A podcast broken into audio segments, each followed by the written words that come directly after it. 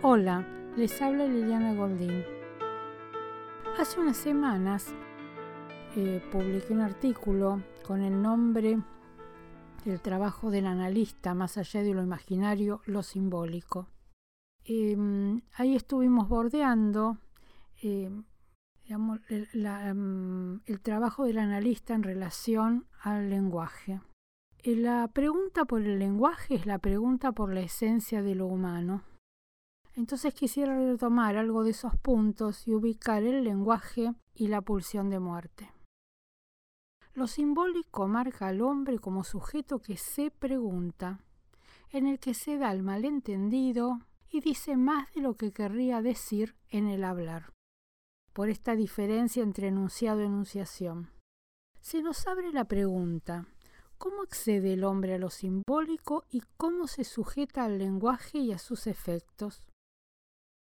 Freud nos trae en el texto de 1920, más allá del principio del placer, por qué se repite lo displacentero.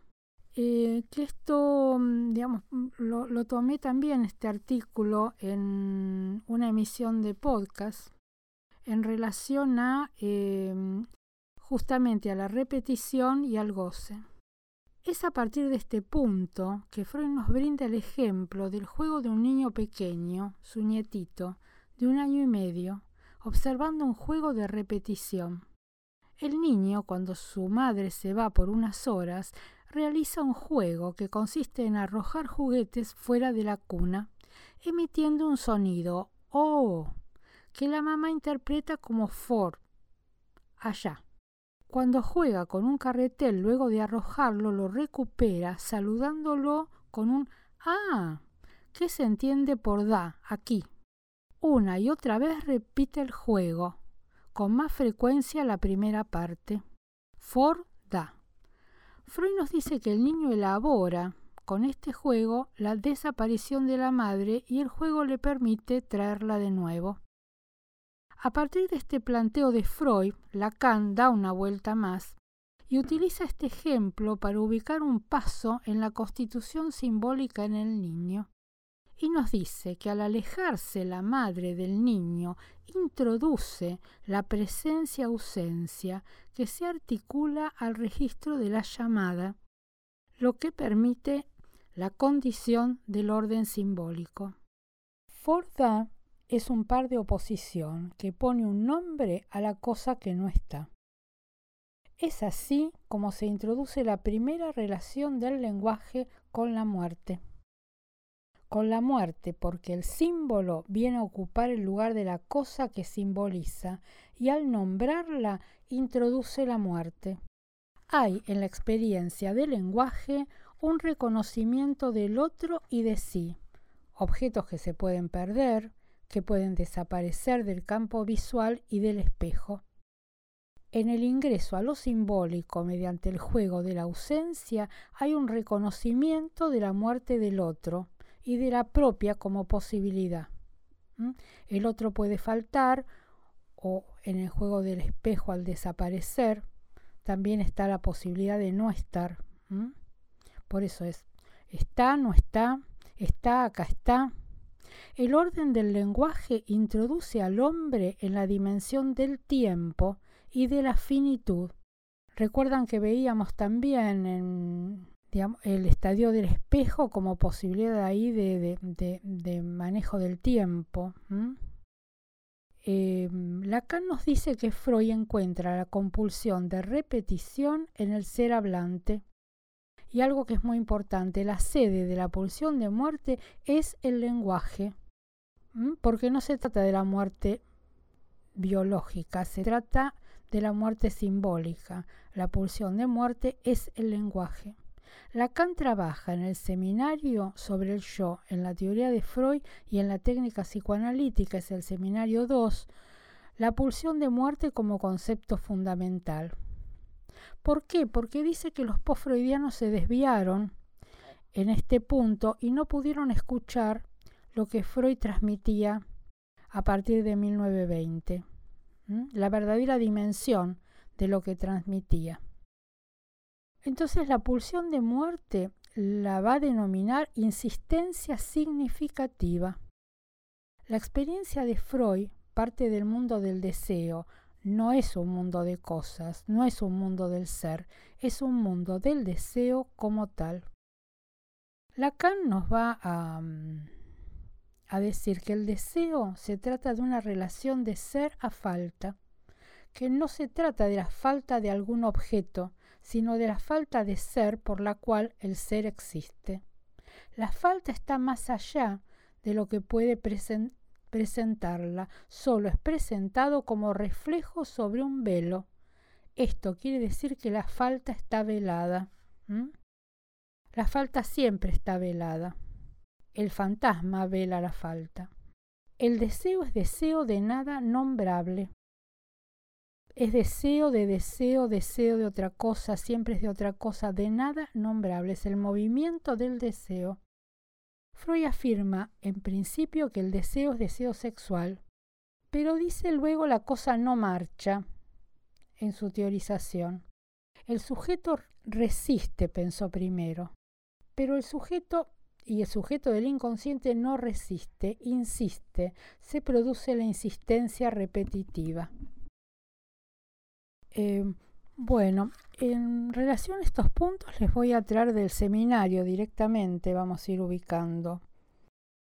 Porque bueno, llegado a este punto donde no se trata de la resistencia del sujeto, se trata de la insistencia del sujeto del inconsciente. Hay algo que insiste que tiene que ver con lo reprimido.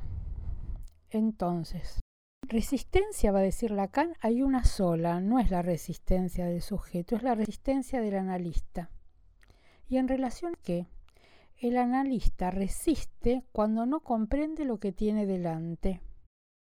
¿Qué quiere decir cuando no, no está en condiciones de escuchar lo que ese analizante le trae?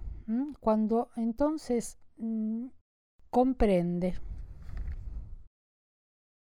Entonces, por ejemplo, que el sujeto lo que desea es tal objeto sexual, que sería como lo que mm, la cándice de Freud, que pensaba que era el hilo para la aguja, el niño para el muchachito para la muchacha, se equivoca.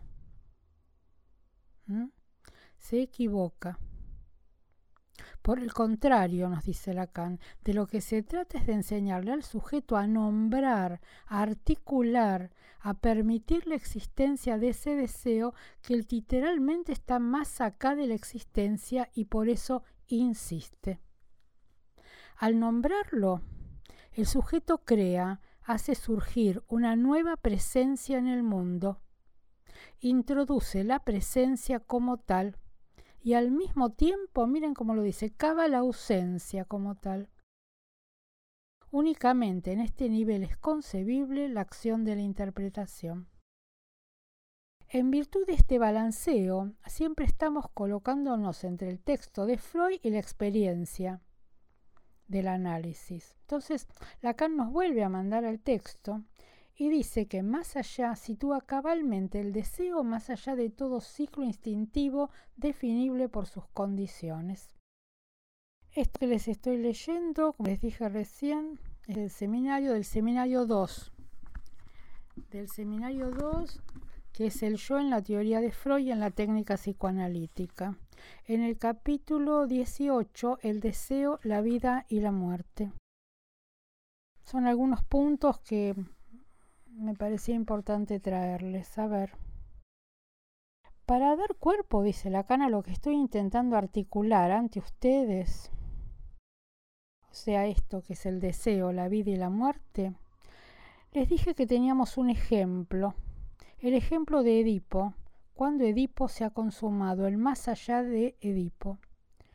No es casual que Edipo sea el héroe patronímico del complejo de Edipo si había podido escoger otro, ya que todos los héroes de la mitología griega tienen alguna relación con este mito.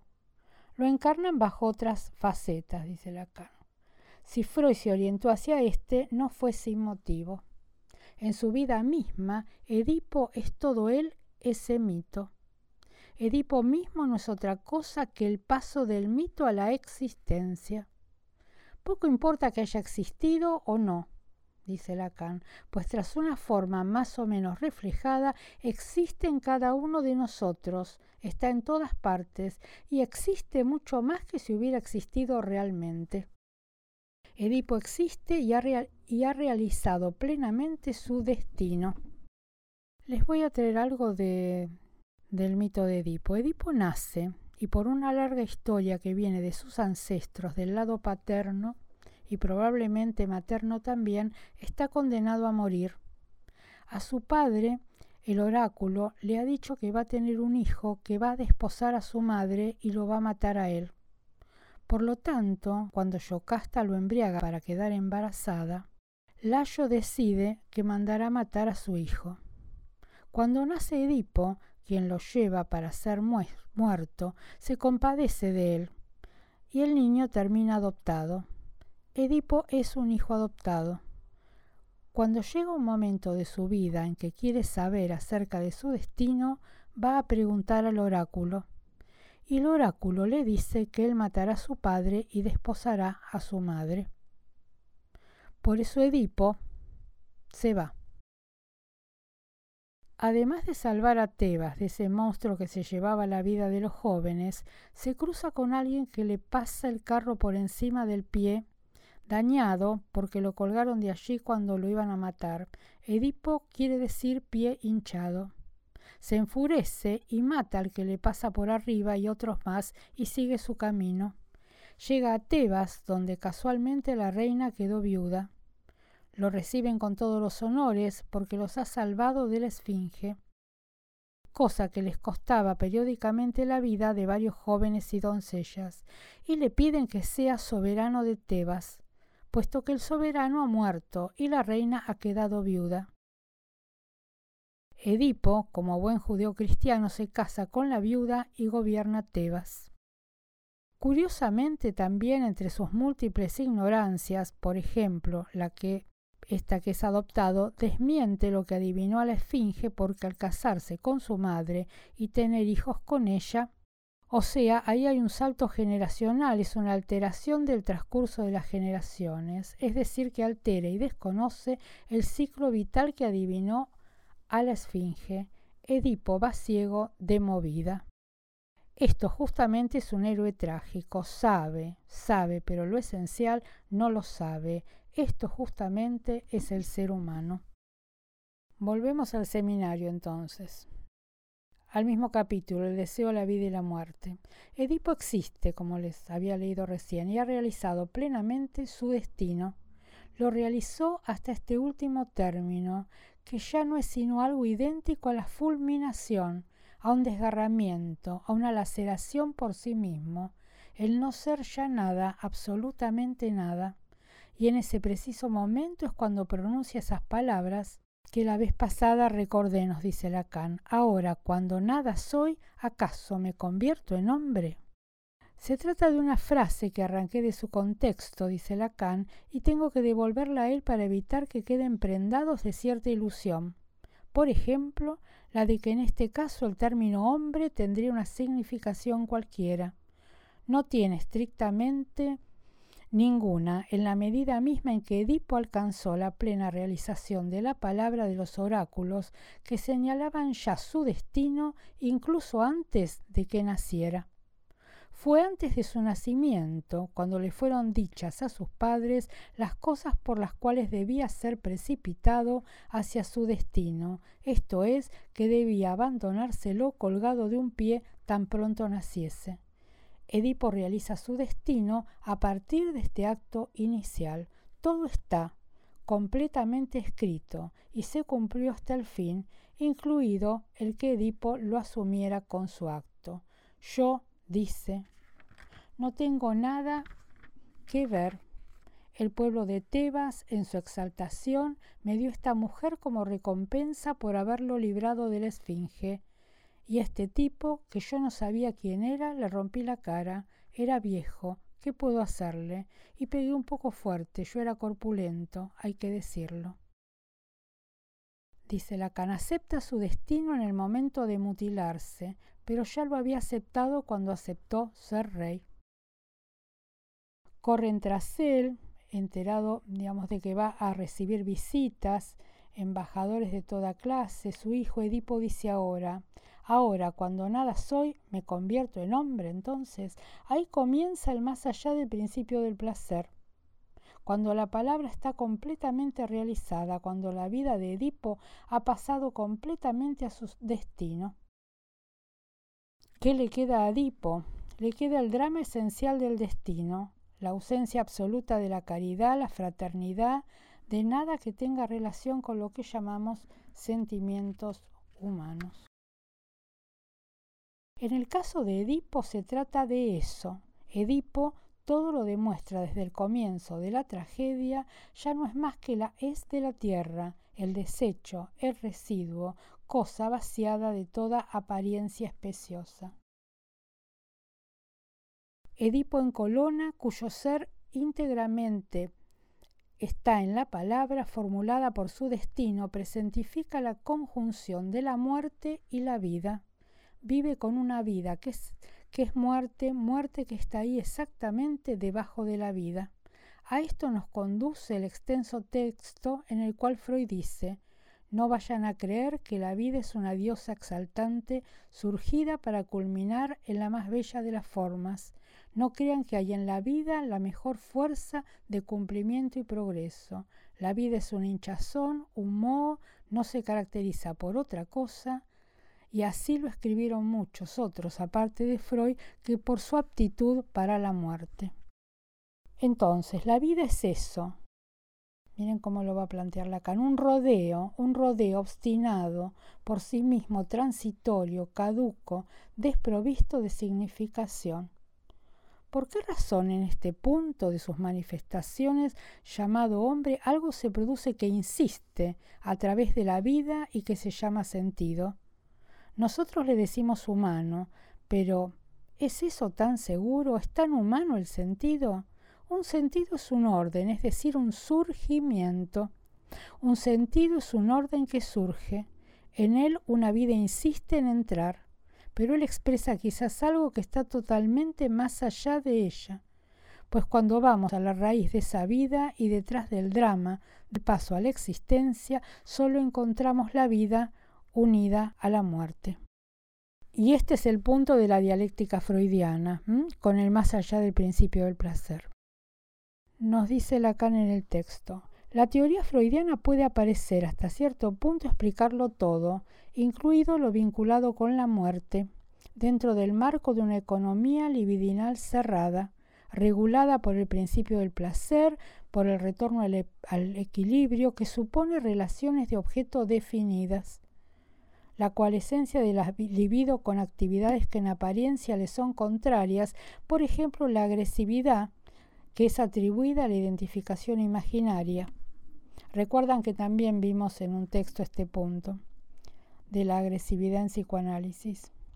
En lugar de romperle la cabeza al otro que tiene delante, el sujeto se identifica y vuelve contra sí mismo esa dulce agresividad, concebida como una relación libidinal de objeto y basada en lo que se llama eh, instintos del yo en ese momento, es decir, las necesidades de orden y armonía. Hay que comer, cuando la alacena está vacía, se embucha a un semejante.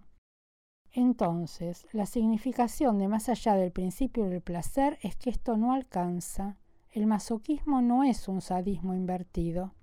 El fenómeno de la agresividad, que recuerdan que se trata de la pulsión de muerte, no se explica simplemente en el plano de la identificación imaginaria. Freud nos enseña con el masoquismo primordial que la última palabra de la vida, cuando fue desposeída de su palabra, no puede ser sino la maldición, última expresada al final de Edipo en Colona. La vida no quiere curarse. Esta es la reacción terapéutica negativa. Y interroga qué es la curación. La realización del sujeto por una palabra que viene de otra parte y lo atraviesa. Bueno, hoy les traigo hasta aquí. Parece un, digamos, un punto por el complejo, pero sumamente importante para ubicar el valor de lo simbólico unido a la muerte. Como les decía al comienzo, a la muerte en relación al símbolo, no a la muerte biológica, a la muerte en relación a lo simbólico. Bueno, eh, dejamos aquí entonces y hasta la próxima.